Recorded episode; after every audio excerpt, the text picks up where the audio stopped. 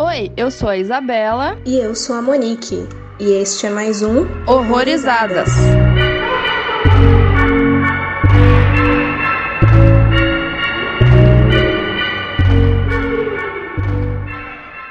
Bem-vindos a mais um Horrorizadas Podcast. E hoje a gente vai falar de um filme aí de 2016 chamado The Transfiguration, traduzido aqui para o Brasil acho que como A Transformação, um filme que mistura terror, drama com bastante influência aí de fábulas negras, digamos assim, e de coming of age, quase na mesma pegada que a gente falou de Werewolf no episódio passado. E a gente tá aqui hoje com o Felipe, que ele também é um podcaster lá no AltTab, e ele também faz críticas super maneiras aí no Cinefilia Crítica. E obrigada por vir aqui hoje, Felipe. Pô, eu que agradeço aí, gente. Acho da hora o trabalho de vocês aí. Vou ser sincero que eu não ouvi todos ainda, mas os poucos que eu já ouvi, eu, eu gostei bastante. É sempre bom a gente ver vozes novas, caras novas no podcast aí, e principalmente num gênero tão marginal que é o terror, né? Uhum. E mulheres falando sobre isso é, é muito bacana de se ouvir e de, de se ter, né? Ah, e só, e só um adendo, é, que a gente tá meio parado com o Alt-Tab, eu também tô trabalhando agora com podcast na Ibambe Radio, que a gente fala sobre cinema, é, é um canal mais segmentado, né? Que é, são só pessoas afrodescendentes falando sobre todos os temas possíveis. Tem desde de esporte, tem é, de música, videogames e, e cinema agora, que saiu até um episódio agora. Mas aí fica esse lembrete pra vocês. Ah, massa. Valeu.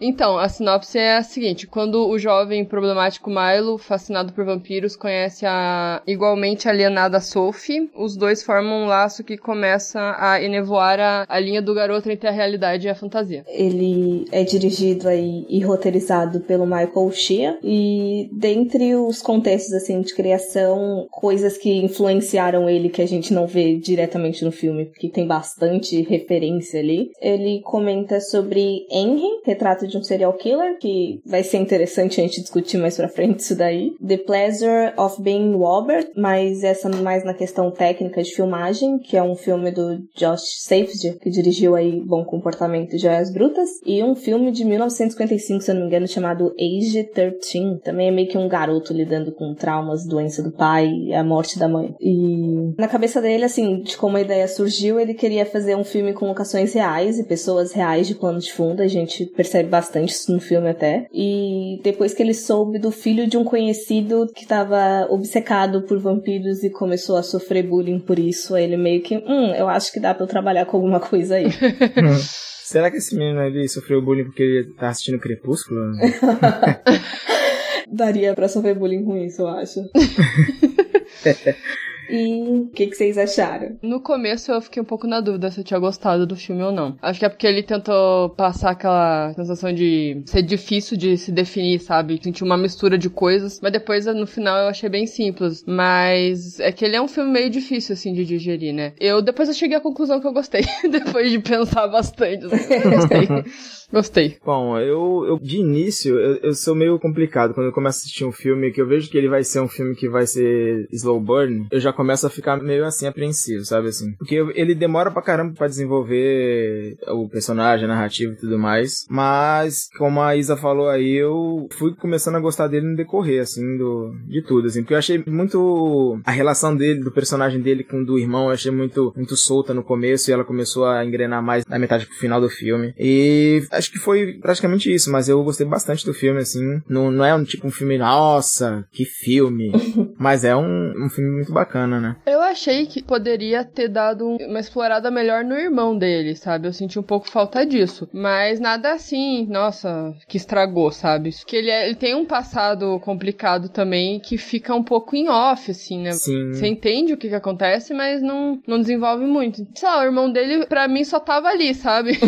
não fez muita falta no final das contas. Só estava ali, só pra dizer, ah, não, eu moro com meu irmão. Também percebi bastante isso aí. Parece que eles quiseram focar mais no desenvolvimento do Milo, do Milo e da Sophie, né? É. Eu acho que eles preferiram desenvolver mais a relação deles, que até me lembrou um pouco Deixa Ela Entrar, que eles até citam, eles estão conversando, ele fala que é um dos filmes favoritos dele e tudo mais. Mas se tivesse um pouco mais de desenvolvimento do irmão dele, acho que o filme seria bem melhor, porque o irmão dele só fala um pouquinho sobre um pouco do, do background dele assim, né? E fica naquilo. Aí a gente só vai entender o porquê do irmão dele ser daquele jeito depois dessa fala breve dele, né? Quando ele tem esse diálogo com o Milo. É, tipo, o, o irmão dele precisava existir na história por conta dele, sei lá, preciso morar em algum lugar, né? Se não, assistência social ia pegar ele e a gente não ia ver nada disso. é, exatamente.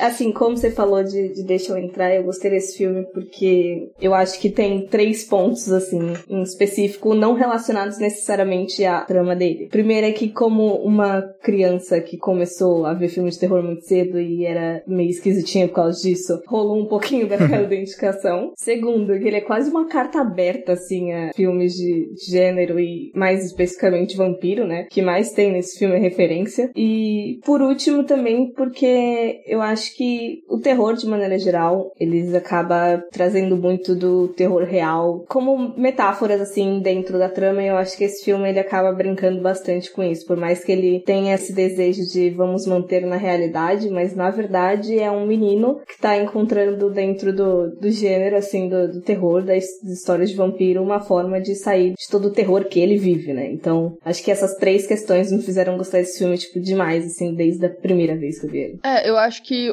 a maneira que ele encontrou de sair da realidade foi legal. Eu achei original, sabe? Porque, assim, se fosse mais um filme de vampiro, seria uma versão daquele filme lá que vocês falaram, Deixa Ela Entrar, assim, seria uma outra versão, né? Foi isso, na verdade, uma das coisas que eu gostei. Esse fato dele brincar com esse negócio de vampiro, do, do vampirismo e tal. Ele não sendo um vampiro, né? Mas brincar com isso. E o final do filme, que eu também gostei muito. Foi essas duas coisas que eu gostei bastante. Sim, é bem impactante, né? Pelo menos eu achei bem impactante, principalmente com a frase final dele, do, do Milo. Assim, muito, muito tocante. É. Sim. E, então, quando eu tava falando, né, da questão de, de não ter visto a sinopse, quando eu vi a primeira cena e depois aparece ele em casa de boas, assim, né, comendo um cereal e daí depois vomitando, eu achei assim que ele era realmente um vampiro, mas tava tentando ter uma vida normal de criança, sabe? De adolescente. Aham. Daí por isso que eu achei assim, nossa, se ele tá vomitando aquilo é porque ele realmente não pode comer, né? Porque geralmente história de vampiro, o vampiro não come, né? Só chupa sangue. Aí depois que eu fui vendo que não tinha nada a ver, que ele não era e tava tentando ser, tipo assim. Eu também, quando eu comecei a assistir, eu também pensava, pensava que ele era um vampiro mesmo. Eu não, não, não achava que era essa questão do vampirismo, né? Mas aí, a partir do momento que ele apareceu no sol, eu falei, ah, não é vampiro não.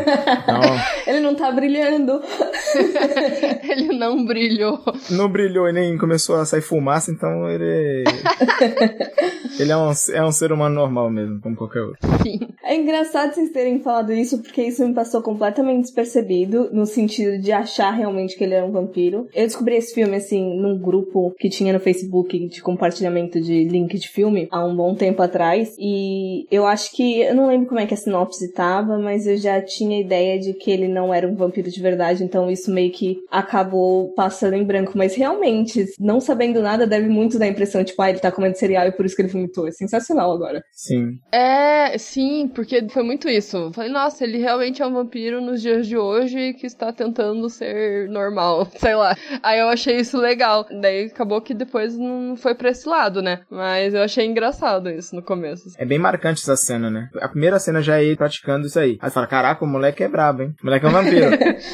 O menino pequenininho matando o cara lá. né? E o cara que tava no banheiro tava pensando que tava rolando outra coisa, né? Sim, parecia. E aí depois dessa cena que ele tá comendo lá o, o cerealzinho dele lá que ele vomita, eu realmente falei, caramba, será que ele é um vampiro mesmo? Mas aí o, a questão do sol já fez eu, eu deixar isso de lado, aí Já quebrou completamente, né? é, quebrou completamente, aí, eu- aí eu comecei a abraçar o filme mais como um filme com o pé no chão mesmo, mais realista. E essa primeira cena, na primeira cena não, né? Mas a cena dele em casa e tal, no começo, parece que é a única cena que ele realmente esboça alguma expressão de, de felicidade, alguma coisa mais. Que depois ele parece que muda totalmente. Que ele dá umas risadinhas assim, comendo o cerealzinho dele, vendo uns vídeos no computador. Mas depois eu não lembro de ter visto ele com uma expressão muito alegre, assim. Tá sempre meio neutro, não tá nem feliz nem triste, tá sempre sério. Sim, realmente. Mesmo quando ele e a Sophie estão assistindo o vídeo e ela fica dando risada e ele, pô, olhando assim, como se, nossa, eu tô fazendo aqui? Mas eu acho que essa apatia dele acho que tá desde o começo. Eu só comecei a perceber ele mudar um pouco a feição. Ele muda bastante quando ele conhece ela, assim, começa a, a desenvolver alguma coisa por ela. Aí dá pra perceber que tem uma mudança no caráter dele e tudo mais. Ele deixa de ser monossilábico, que ele é muito monossilábico, ele quase não fala, né? Uhum. Sem contar que ele sofre bullying. E eu fiquei chocado por, por ele sofrer bullying de crianças negras também, cara. Que, tipo, geralmente em filmes assim você vê sempre o oposto. Sempre o, o negro sendo, sofrendo bullying de branco branco e ver isso aí eu, eu achei, eu achei muito bizarro, assim, para mim, como espectador, assim, e de filmes que eu já vi que seguem essa linha de clichê, né? Uhum. Isso aí foi um, um ponto que fugiu e eu gostei bastante, achei muito interessante. Eu fiquei chocado, mas achei interessante. Aviso: este podcast contém spoilers. Recomendamos que você assista ao filme antes de ouvi-lo. Então, o filme, como a gente estava falando, o filme ele já começa numa cena gráfica aí, e o que eu achei interessante é que ele já começa meio que com críticas, sem que isso se torne o tema principal do filme. Porque, por exemplo, ele tá ali dentro com um cara, em que talvez ali fosse uma situação de prostituição infantil, né? Tipo, o cara pode ter ido, ter contratado ele, mas na verdade o Milo tava só procurando uma vítima, né? Então, eu achei interessante como desde o começo o filme fica dando essas cutucadas, assim, ele te expõe as coisas, a gente nota as problemáticas, mas ele não se aprofunda ao ponto de disso ser só o enredo do filme, assim, tipo, a história é outra. É, eu notei que ele, por eu também, né, como eu falei, não ter procurado muito sobre ele antes de ver, você meio que pensa muitas coisas nele, assim, que depois você vê que pode não ser, né? Você vê que é uma definição bem básica, na verdade. Mas é legal isso, dele puxar essas outras questões. Uma coisa que eu percebi, mostraram apenas três momentos ele atacando alguém, né? É. No começo, no banheiro. Depois tem um rapaz que acho que é no Central Park, né? Não sei, é na área do Central Park ali. Porque o que eu tava querendo levantar é que acontece. Não sei se, se vocês perceberam, mas as três pessoas que ele atacou eram pessoas de classe social acima da dele. Uhum. Então, tipo, isso, isso serve como um- uma espécie de crítica também social, né? Mesmo que a gente falou, é, não é tão abordado, isso fica meio como plano de fundo, já que o que importa mesmo é mostrar ele no luto dele, né? Pela morte da mãe, que de certa forma ele não processou ainda que a mãe dele morreu, que isso é perceptível no diálogo dele com a Sophie, né? Aí eu percebi isso aí, que quando ele planeja aquele plano com os, a gangue lá do, do condomínio que ele vive, lá do condomínio não, né? Do CDHU dos Estados Unidos que ele vive lá, Conjunto habitacional. isso. Quando ele planeja aquilo pra poder incriminar o, o rapaz, o irmão dele comenta que fala que eles foram acusados de terem invadido uma casa e matado o pai e a filha no Village. Acho que o Village é um bairro nobre, né, de Nova York. Aí isso já me remeteu, eu falei, caramba, olha só. É uma crítica bem... É, é sutil pra caramba, assim. Não tá bem na cara de falar, nossa, aqui, ó, tô acabando com esse burguês aqui, vou roubar todo o dinheiro dele e tudo mais. é uma, uma coisa que eu achei bacana. E tipo, e ele mata e depois ele pega o dinheiro pra ele. Seria algo como reparação, não sei. Sim. É um bagulho muito louco, cara. E, e também outra coisa, ainda puxando essa questão social e tudo mais, quando ele tá conversando com o irmão dele, depois de ter ido na delegacia falar com os policiais, que o irmão dele fala pra ele nunca confiar na polícia. Que é uma coisa que tá reverberando pra caramba agora, né? Essa questão do- dos homicídios pela polícia da população negra, né? E isso vem, vem ao encontro do, do discurso mesmo do que tá acontecendo. Que não tem como um, uma pessoa negra confiar na polícia. E isso se reflete bastante na cena final, quando eu acho que tá tudo certo, mas, tipo, eu já esperava que, que fosse acontecer alguma coisa com ele, mas aquela cena quando simplesmente o cara só vê a voz e ele olha, eu já falo, ah, mano, com certeza ali ele não levou em consideração o que o irmão dele falou e acabou acarretando isso pra ele, que com certeza a polícia deve ter falado, ó, um de vocês entregou vocês e, e é isso, e, e por isso que aconteceu o que aconteceu com ele no final, né? Sim. E outro detalhe também que eu, que eu fiquei. Desculpa se tô falando demais. Capaz. Ele é enterrado como indigente, né? Eu achei muito, muito maluco isso aí. Porque eu achei estranho o irmão dele não tá nessa. Não sei se também se o irmão dele acabou também indo pro, pro Beleléu também, se os caras apagaram o irmão dele, né? Aham. Eu acho que não. Não, né? Eu ainda esperei, quando ele foca no túmulo, eu esperei, sei lá, sair a mão dele, assim, sabe? Falei, olha, realmente ele virou um vampiro, tá ligado? Sim! É, foi daí que a gente vê, é, o bagulho é real, não é fantasia não, é, é a merda da realidade mesmo. É a bosta da realidade. Exatamente. Então, mas é isso, eu, e eu gostei pra caramba dessa sutileza, assim, sabe? Apesar do, que nem eu falei no começo, o filme é é um filme bem slow burn, assim, e quando eu começo a assistir filme assim, às vezes eu fico meio, ai, caramba, quando vai engrenar isso aí? Quando vai engrenar isso aí? Não engrenha, e tipo, e o personagem, ele quase não fala, ele só anda, dá até dó, bicho. Quando ele fala pra menina que ele nunca teve amigo, puta merda, cara. Não teve ninguém que falar, né? É triste. Esse é um comportamento que gera o, o bullying, né? A criança acaba sendo uma pessoa muito esquisitinha, aí daí ninguém gosta, por motivos de, sei lá, daí acaba se isolando. Daí você vê que ele é um menino bem isolado mesmo, até com o próprio irmão mesmo. Eles não têm um, um laço muito, muito forte, uma relação bem simples, assim. Tanto que isso só acontece no decorrer, né? A gente vai ver que já tá quase no final do filme, já na segunda metade do filme, que começa a dar uma desenvolvida de leve quando eles conversam e quando ele finalmente fala pro irmão assim que ele sente falta da mãe pra caramba, assim, pô, aquela cena ali foi embaçada. E tipo, e o Milo ele continua do mesmo jeito. É impressionante a, a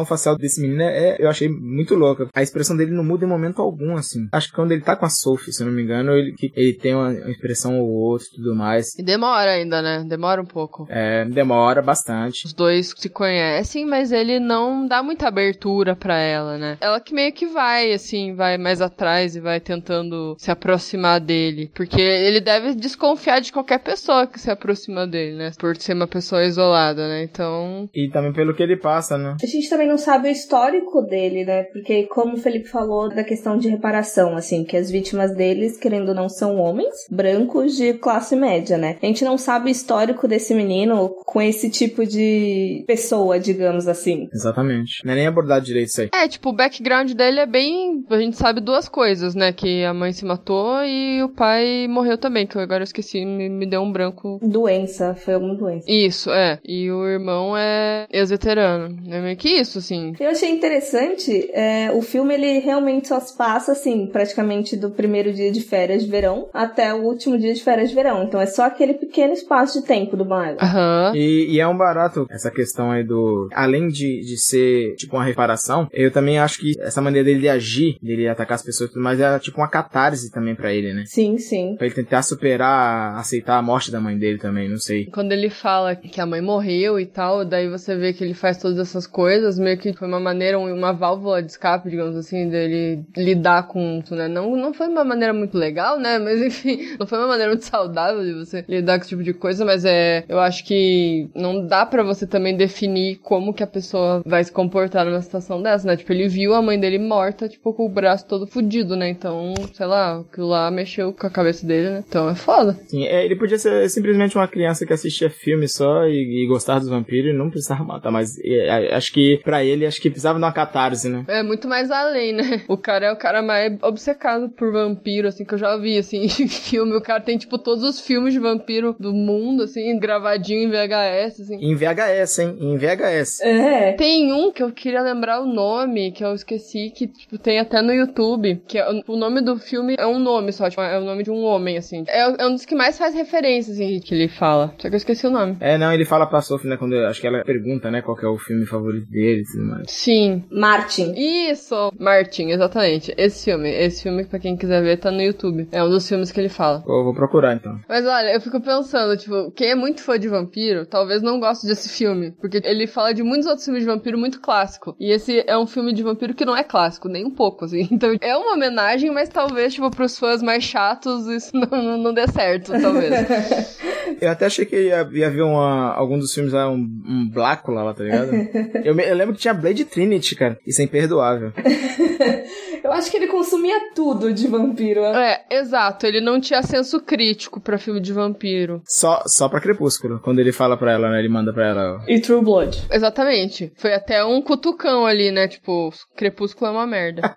Mas de acordo com o diretor desse filme, o Michael O'Shea, ele gosta de Crepúsculo. Ele coloca aquilo mais por causa do desenvolvimento do Milo, assim, que ele sabe que, tipo, o Milo sendo daquele jeito de, ai, de gostar de filme de vampiro realista e tudo mais, ele não gostaria de Crepúsculo, mas, tipo, o diretor, ele... Crepúsculo é ok, assim, não tem grandes problemas com Crepúsculo. Não, e é doido, tipo, ele falar esse negócio, tipo, ah, não, esse filme não é tão realista. Esse é mais realista. Será que ele tá comparando com as experiências dele, com o filme, né? Tipo, é muito engraçado isso. Ele fala, tipo, ah, não, esse filme não é tão realista. De acordo com o diretor, a, regra dele, assim, que ele criou pro Milo definir o realismo ou não, é assim, partindo do pressuposto que o Milo, ele acredita ser um vampiro, que a gente sabe que é falso, digamos assim. Se, por exemplo, ele comenta de deixa ela entrar que ela escala a parede, o Milo consegue escalar a parede? Não. Não. Então, já não vai ser tão realista. Então, é essa a lógica dele. Ah, é. É mesmo. Ele, ele, ele reforça muito isso, né? Ele fala, não, eu gosto de vampiros que sejam realistas, realistas, realistas. Uma coisa que eu, eu não entendi muito bem, assim, que eu achei meio fora, não sei se porque eu não entendi o contexto, mas aquela parte que aquele cara chega lá e, e quer comprar drogas, aquele cara branco com a namorada. Aí ele fala, ah, eu vou te ajudar. E simplesmente leva o cara pro porão do prédio e daí pros caras matarem ele. Eu não entendi muito bem. Eu achei que ele ia morder o cara e pegar o sangue dele e tal, e fazer outro ataque e tal. Mas não, não foi o que aconteceu. Eu acho que já foi uma tentativa de tentar incriminar os caras. Sim, eu acho que ele sabia que aquela era uma área que os caras deviam andar bastante por lá, né? Por isso, de certa forma, ele deve ter escolhido ir para aquele lado para poder ver o que, que ia acontecer, né? E de repente uma vítima que não fosse ele, assim, porque ele sabia que o cara ia ser morto, mas não ia ser ele que ia matar, assim. É, exatamente. É, o foda foi ele ficar olhando, entendeu? Porque é incriminou total, né? Tipo, alguém viu que ele tava vendo, então é ele que acabou se fudendo. Se ele não tivesse ficado assistindo, acho que nada daquilo teria acontecido. Ah, mas eu acho até que. Acho que ele fez aqui de propósito. Quando você vê a frase final dele, falando lá da questão de. Arranjar formas. Isso, exatamente. Quando ele fala isso aí, então quer dizer que ele fez aquilo proposital. Ele queria que os caras vissem ele e queria que tudo aquilo que aconteceu com ele que acontecesse mesmo. É, e na verdade essa questão do suicídio, já, já puxando aí pela, pra esse papo, porque a menina fala, né? Tem uma hora que a Sofia e ele estão conversando, né? Sobre se matar e tal. E ele fala que ele não pode fazer isso, né? Eu sou um vampiro, eu não posso. Um vampiro não se mata. É contra meu instinto selvagem. Isso, é. Porque assim, eu achei interessante como ele trata desse assunto, como o Milo trata, né? Tipo, eu não posso me matar, porque eu sou um vampiro e tal. Mas na cabeça dele é mais um negócio de instinto de sobrevivência. Porque, tipo assim, realmente, na situação que ele se encontra no mundo dele ali e tal, é um caminho que ao menos você pensa, você deve pensar em algum momento, tipo, nossa, por que, eu tô vivo, né? Que vida merda que eu tenho, sei lá. E apesar da maneira dele ter encontrado uma maneira de ficar vivo ser totalmente complicada e problemática, né? Encontrar no vampirismo essa maneira de ficar vivo, não tentar se machucar, como por exemplo a Sophie e tal, é uma maneira errada, claro, mas assim, eu achei muito interessante isso, dele não ir para esse lado, mesmo sendo errado o jeito que ele tava lidando com a situação, sabe? E daí, como você falou, agora faz todo sentido, né? Ele procurou aquilo porque ele queria de alguma forma não existir mais e tal. E isso é muito triste, né? Tipo, porque o, fim, o final acabou daquele jeito ali, foi um soco no estômago, assim. Não, é, é bem emocionante mesmo, velho. Assim, que eu fiquei meio catatônico um pouco, assim. Acho que a cena que eu mais fiquei meio emocional foi, foi na cena do diálogo deles dois, do, dos irmãos, do, dele com o Lewis. Que eu achei bastante forte, porque, tipo, o filme inteiro você não vê nada. Tipo, ele só fica mandando o menino comprar leite, manda o menino pagar a internet, essas coisas, entendeu? Aí quando você vê eles dois, assim, sentados juntos na mesma sala, conversando e tudo mais, ele tentando uma aproximação do irmão também, quando ele pergunta se pode assistir, assistir TV com o irmão, é bem emocional ali. E ali, acho que ele já tava se preparando pro que tava por vir, que ele sabia que ia acontecer isso. Então, acho que ele, ele preferiu, pô, eu quero ir, mas sabendo que eu fui bem com meu irmão. Ou uma tentativa de, de aceitação e de liberar a culpa, assim, porque eu acho que um diálogo bem marcante do irmão dele, que ele fala quando, tipo, independente do que você esteja fazendo ou pensando, com certeza não vai ser pior do que o que tá acontecendo por aí, sabe? Por mais que ele não soubesse o que o irmão tava fazendo, não tivesse noção da gravidade da sua ação, tipo, você é um menino que passou por poucas e boas, assim, tipo, qualquer resposta que você tenha pra sociedade, você ainda tá em desvantagem aqui. Não vai ser tão grave. Tem gente pior que você, pode ter certeza. E é, e é bem louco, é bem louco mesmo esse diálogo. E, e é emocional mesmo. Sei lá, eu ultimamente uma pessoa bem sensível a sentimentos, assim, eu acho. Não sei se é efeito da pandemia que tá intensificando isso aí, mas me pegou bastante, assim, o diálogo deles dois, porque eu achei foda pra caramba. E quando ele mata a menininha, né? Quando ele mata a criança lá, que acho que é ali que ele percebe, ele questiona o que ele tá fazendo. Tanto que quando ele vai matar o pai dela, a mão dele treme pra, pra ele acertar o golpe no, no, no cara. Aí ele já tá, ele fala assim, meu, não é certo o que eu tô fazendo, sabe? Não é certo, mas então acho que a melhor maneira é eu, eu fugir disso aí fazendo o que ele faz no final, né? I mean, it could be true, but I don't think a vampire can kill himself. Why not? I don't know. It's like a, it's like an animal instinct. E, e, o irmão, assim, pode parecer que o irmão é meio cuzão, porque ele só fala o necessário com o Milo e tudo mais, mas tem muito a ver com o fato do irmão tá meio que inválido, né, pelo todo o trauma que ele passou, né? Então, enquanto você não sabe disso, você acha que o irmão dele é um bosta, né? Mas depois você vê que não é bem assim. O, irmão dele também passou pelas mesmas coisas que o Milo, né? Porque ele também perdeu a, a mãe e tal. E ainda é, foi pior porque ele ainda teve que ir pra guerra, né? Então, assim, e ele não fez o que o Milo fez, né? Tipo, ele não foi pra esse lado. Então, tipo, como você vê duas pessoas enfrentando as mesmas situações, não necessariamente vão responder da mesma forma, né? Eu acho duas coisas interessantes nisso do, do Lewis ser um ex-veterano, porque assim, toda aquela a situação de dele ter largado a vida praticamente, a gente pode ter a leitura de, de transtorno pós-traumático, né? Que, tipo, a situação em que, em que veteranos são deixados pós o serviço, né? E também eu, eu notei que foi uma forma deles terem tirado o Lewis de cair na mesma situação que os amigos dele caíram. Como se fosse a única forma de um rapaz negro ali ter se livrado do destino inevitável perante a condição financeira dele, digamos assim. Porque se ele não tivesse ido, talvez ele realmente estivesse com, com os amigos dele de infância, que estavam todos no mesmo grupinho ali. É, tem esse, tem esse pró, né? Que nem o que o Spike ele aborda no destacamento Blood, não sei se vocês já assistiram. A questão do, do negro, em grande maioria, sempre é, vai pra guerra. Já não basta ser explorado na própria terra, é explorado pela própria, pela própria nação que acha melhor exterminar ele na, na, numa guerra, tipo. Mas aí eu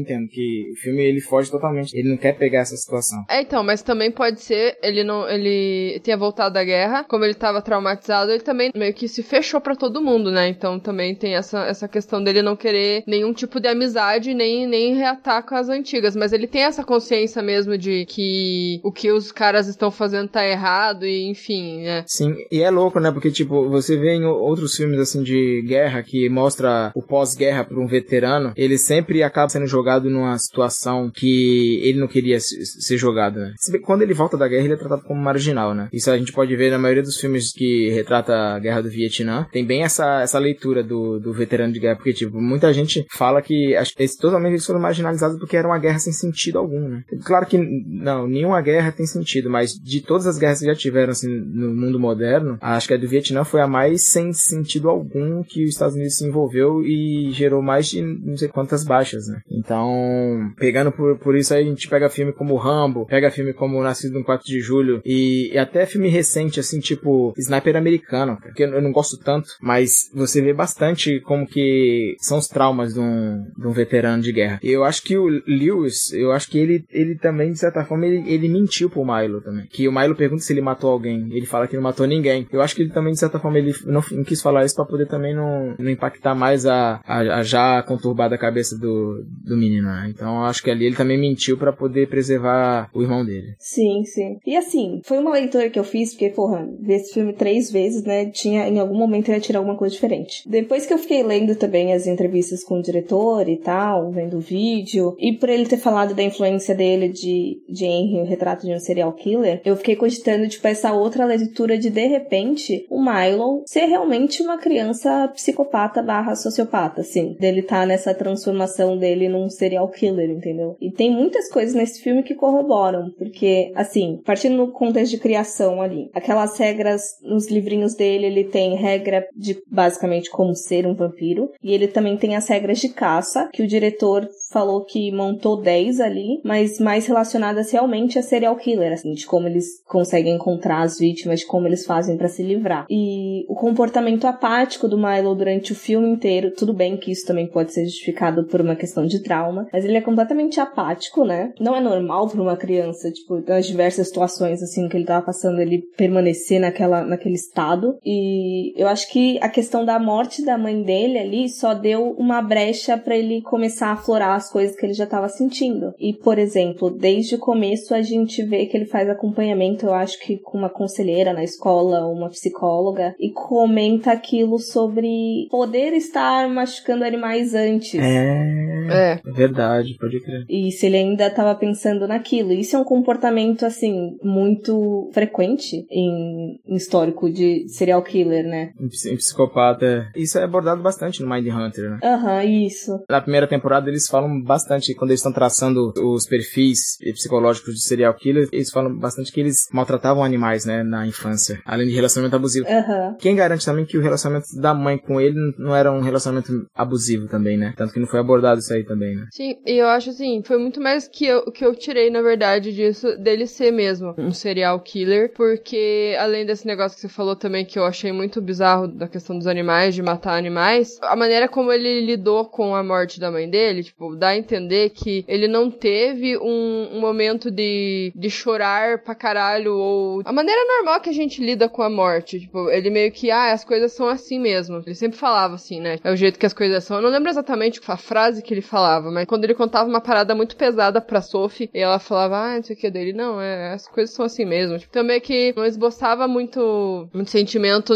com absolutamente nada, até com a morte de uma pessoa próxima. Então, realmente, eu achei muito isso, porque tipo, o filme me deixou um pouco confusa de como definir ele em certos momentos, mas basicamente para mim foi isso. Foi mais uma questão de filme de serial killer, mas que conseguiu colocar vários outros elementos. Mas para mim foi mais isso que eu achei. E essa possível redenção dele também, no sentido de, vai, por exemplo, ele se apaixonou ali, né? E aí ele fala bastante sobre eu sou uma pessoa ruim, eu sei que eu não vou melhorar. O único jeito seria se eu morresse, assim, mas como eu não posso me matar, então vou criar essa situação para eu morrer. É. E ele cria uma consciência de sou perigoso, não vou mudar, tipo, e tenta se afastar da Sophie, né? E, e isso também é interessante, porque a Sophie é outra menina que também tem muitos problemas e, assim, encontrou mais um, né, cruzando com ele.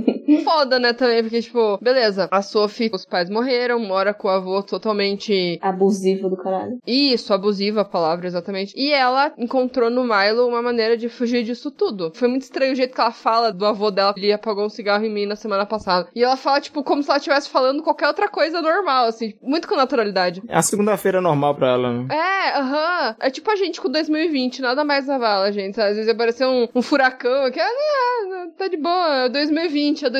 Então, assim, pra ela parece que tá muito assim, de tanta coisa que aconteceu com ela também que nada mais, nada mais abala. Né? Depois dá a entender que, tipo, ah, eu vou embora daqui, parece que realmente, finalmente ela conseguiu deixar tudo aquilo pra trás e ali começar do zero. Porque, tipo, onde ela estava, ela não tava recomeçando, porque ela tava num lugar merda, rodeado de pessoas também que não eram flor que se cheire, e, tipo, daí quando ela conseguiu ir embora dali, que parece que ela nunca vai saber, parece, né? Que ele sumiu. Então pode ser que ela nunca saiba que ele morreu. Eu acho que ela nem vai saber, na verdade. Sim. E é tipo um. Pra ele, a, a história se fecha com, com uma redenção pra ele, né? Que ele faz esse bem. Ele entrega os, os caras, entre aspas, né? Bem grande que ele entrega os caras, assim, mas acho que eu tenho quase certeza que os, eles foram soltos, né? Porque quando o cara fala, ei, ei, free, aí tu fala, pô, é, é, o cara, é o cara que foi preso. Porque só ele que, quando passava pra ele, chamava ele desse jeito, entendeu? Então, pode ser que ele foi preso, mas aí os caras foram falar, ah, foi fulano que te entregou e bababá, e simplesmente soltaram ele, ele foi lá e matou o moleque, entendeu? Ele sabia como ia funcionar, né? Tipo, ah, eles vão soltar o cara, eles vão.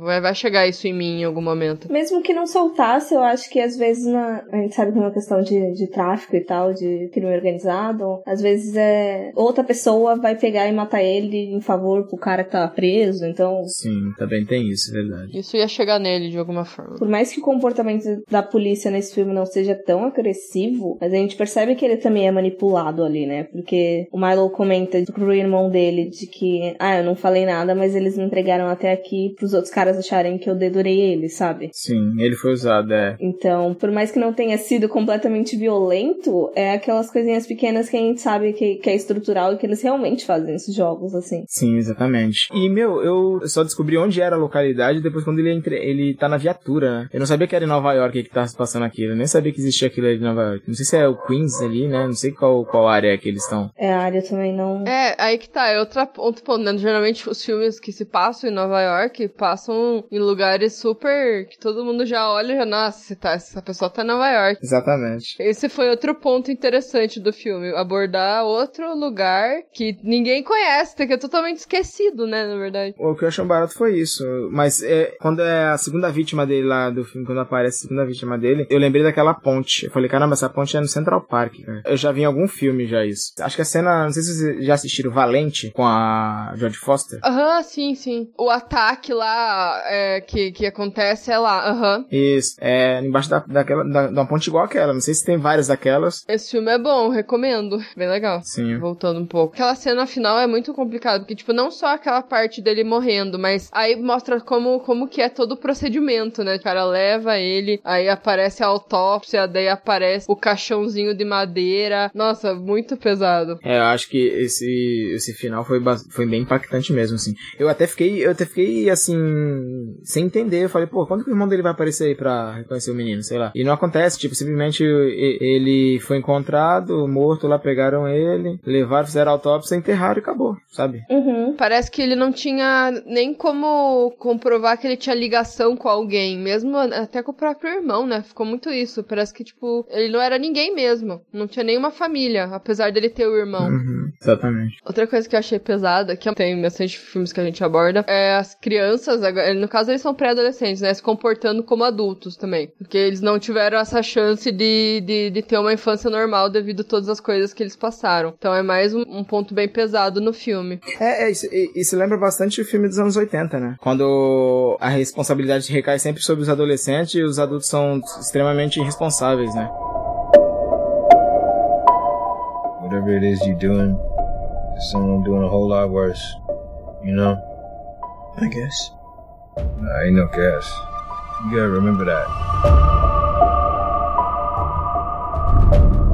Então, para finalizar aí, o que, que vocês acharam do filme como um todo? Vocês recomendam? Vocês não recomendam? Eu, eu, eu recomendo, sim. Gostei bastante. Era um filme que eu não esperava. É, é, bom quando a gente assiste um filme que a gente não espera tanto, assim. E eu acho que até vou aumentar a nota dele lá na Rebox, que eu dei 3 estrelas e meia. Acho que ele merece umas 4 estrelas, assim. Por isso que é bom, às vezes, a gente conversar sobre um filme com alguém, porque a, a gente, depois a gente começa a perceber detalhes que a gente não percebeu assistindo, mas a outra pessoa percebeu, e aí entra em acordo e acrescenta acrescenta bastante, né, a visão do filme que a gente teve. Então eu, eu recomendo pra caramba. Se uma pessoa tá esperando um filme de vampiro, assim, com dente pontiagudo, arrancando cabeça, chupando só sangue, acabou e tripas pra todos os lados, então não assiste. Mas se você quer ver um filme que transcende, vai além, né, é, é um filme de terror, mas ele tem a carga dramática dele. O que importa bastante pra ele é, os, é o personagem e o universo que circunda ele e o que motiva ele ser daquele jeito. Então, é, apesar de não desenvolver muitos muitos outros personagens que nem a gente tava falando, não desenvolveu muito o irmão e não desenvolveu muito a Sophie, mas tipo, o pouco que desenvolveu deles já bastou para poder construir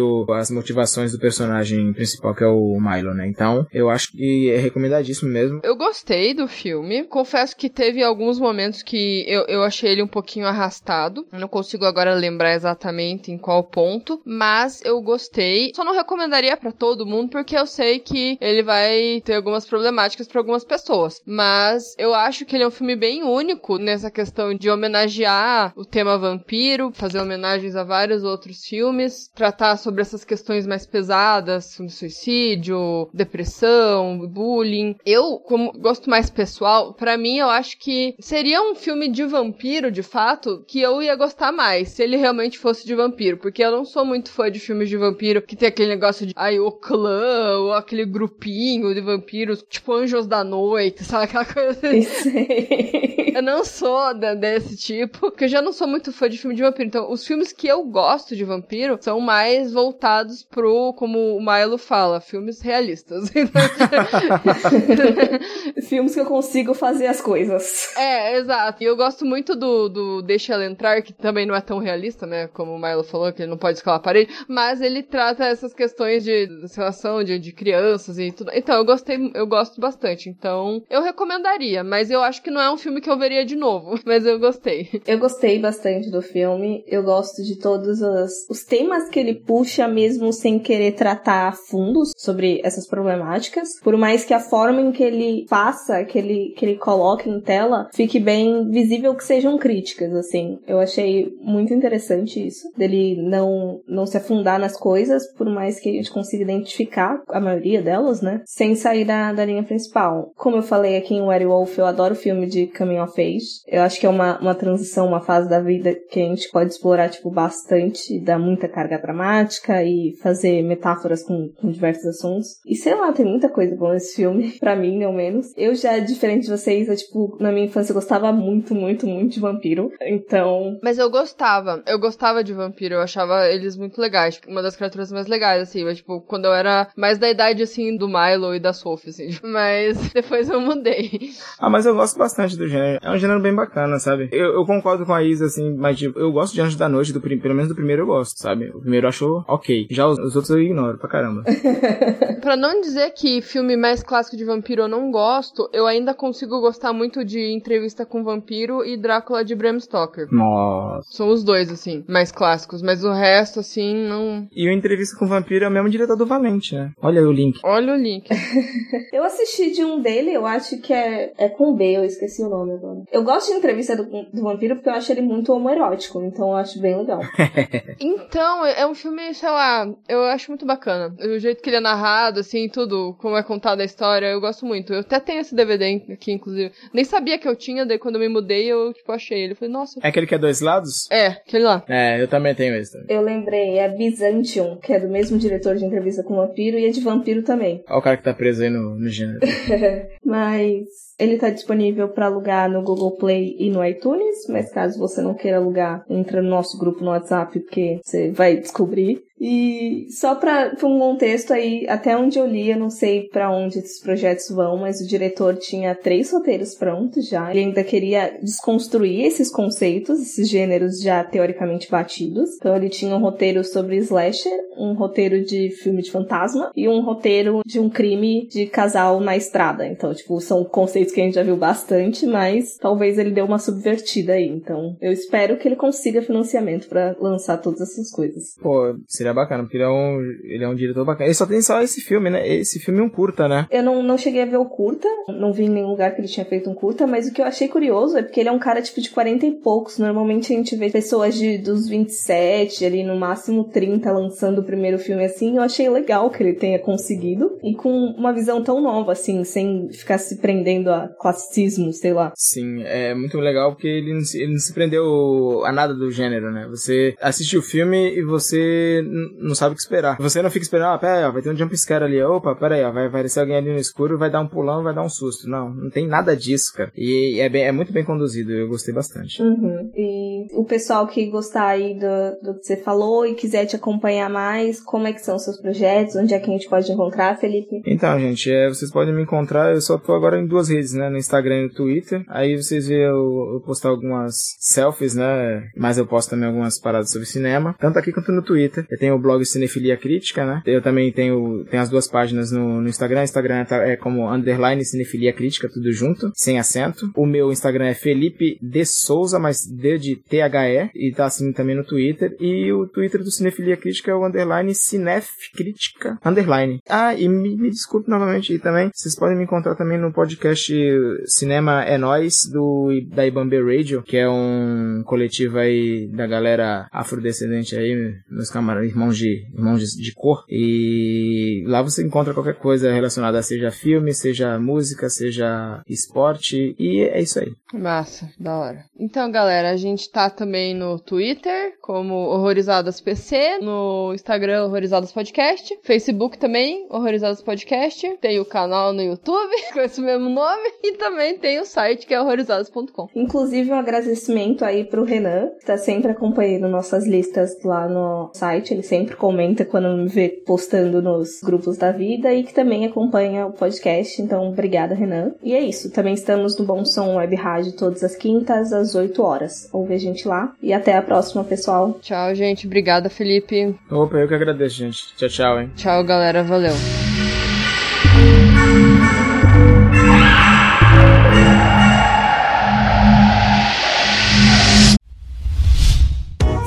A iniciativa Podcasters Unidos foi criada com a ideia de divulgar podcasts menos conhecidos, aqueles que, apesar de undergrounds, têm muita qualidade tanto em entretenimento quanto em opinião. Por aqui você tem a chance de conhecer novas vozes que movimentam essa rede.